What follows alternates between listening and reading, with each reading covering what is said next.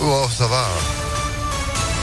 Avec les boutons d'acné partout. Voilà. Mais vous, vous avez pas la voix qui mue, vous êtes une fille, vous, pas de, pas, pas de problème. Bon, Rock Voisine, il sera pas tout seul, il sera avec Jean-Baptiste Guégan et Sarah Brightman juste après la météo. Donc, et puis l'info, on y va avec vous, bonjour. Bonjour Phil, bonjour à tous. À la une, première étape franchie pour le pass vaccinal après plusieurs suspensions ces derniers jours.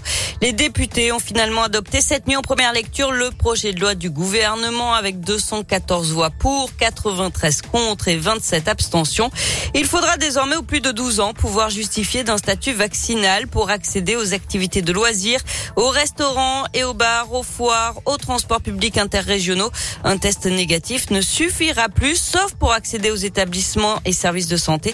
Notez que les députés ont tout de même repoussé de 12 à 16 ans la nécessité d'un pass vaccinal pour les sorties scolaires et les activités péri et extrascolaires. Notez aussi la possibilité pour les cafetiers et les restaurateurs d'effectuer un contrôle d'identité en cas, je cite, de raisons sérieuses de penser qu'il y a une fraude au pass vaccinal. Le texte doit désormais être examiné au Sénat en début de semaine prochaine pour une entrée en vigueur espérée par le gouvernement au 15 janvier, mais qui pourrait être repoussée de quelques jours.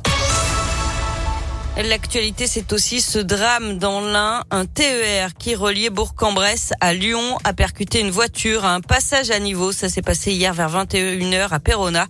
La conductrice de la voiture, une femme d'environ 70 ans, est décédée. La douzaine de passagers du train n'a pas été blessée et amenée en taxi jusqu'à leur destination. Le conducteur du train choqué a été pris en charge par les services de la SNCF. Un incendie hier soir à Vénissieux. Les pompiers ont été appelés vers 19h30 pour un feu d'appartement au premier étage. Six personnes ont été évacuées. Il n'y a eu aucun blessé. Et puis un braquage en Nord-Isère hier matin, d'après le Dauphiné libéré. Des individus armés de marteaux et encagoulés ont attaqué le chauffeur d'un camion qui transportait des produits électroménagers à Saint-Quentin-Falavier. Il venait de quitter l'entrepôt. Le routier est parvenu à s'enfuir en percutant l'un des deux véhicules des malfaiteurs. Il a alerté les gendarmes. Une enquête est en cours pour identifier les suspects. Et puis pour terminer, une question à quoi va ressembler Lyon en 2022 Transport, vie locale, grands travaux, de nombreux projets sont encore dans les tuyaux. D'autres vont se concrétiser dans les prochains mois. On fait le point en ce tout début d'année avec vous Gaëtan Barallon. Oui, avec d'importantes décisions à venir, à commencer par la fameuse zone à faible émission qui doit progressivement exclure les véhicules polluants du cœur de la métropole. La concertation citoyenne s'arrête le 5 février.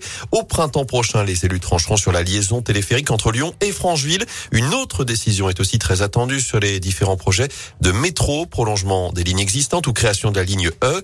Date importante, le 30 mars, les rues lyonnaises seront dans leur quasi-totalité limitées à 30 km heure.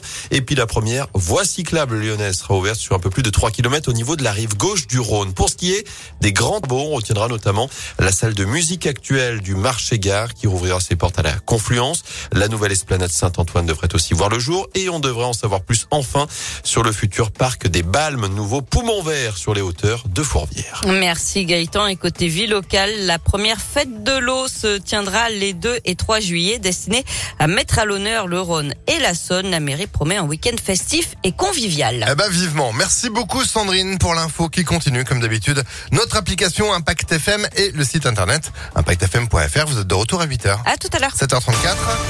Météolion.net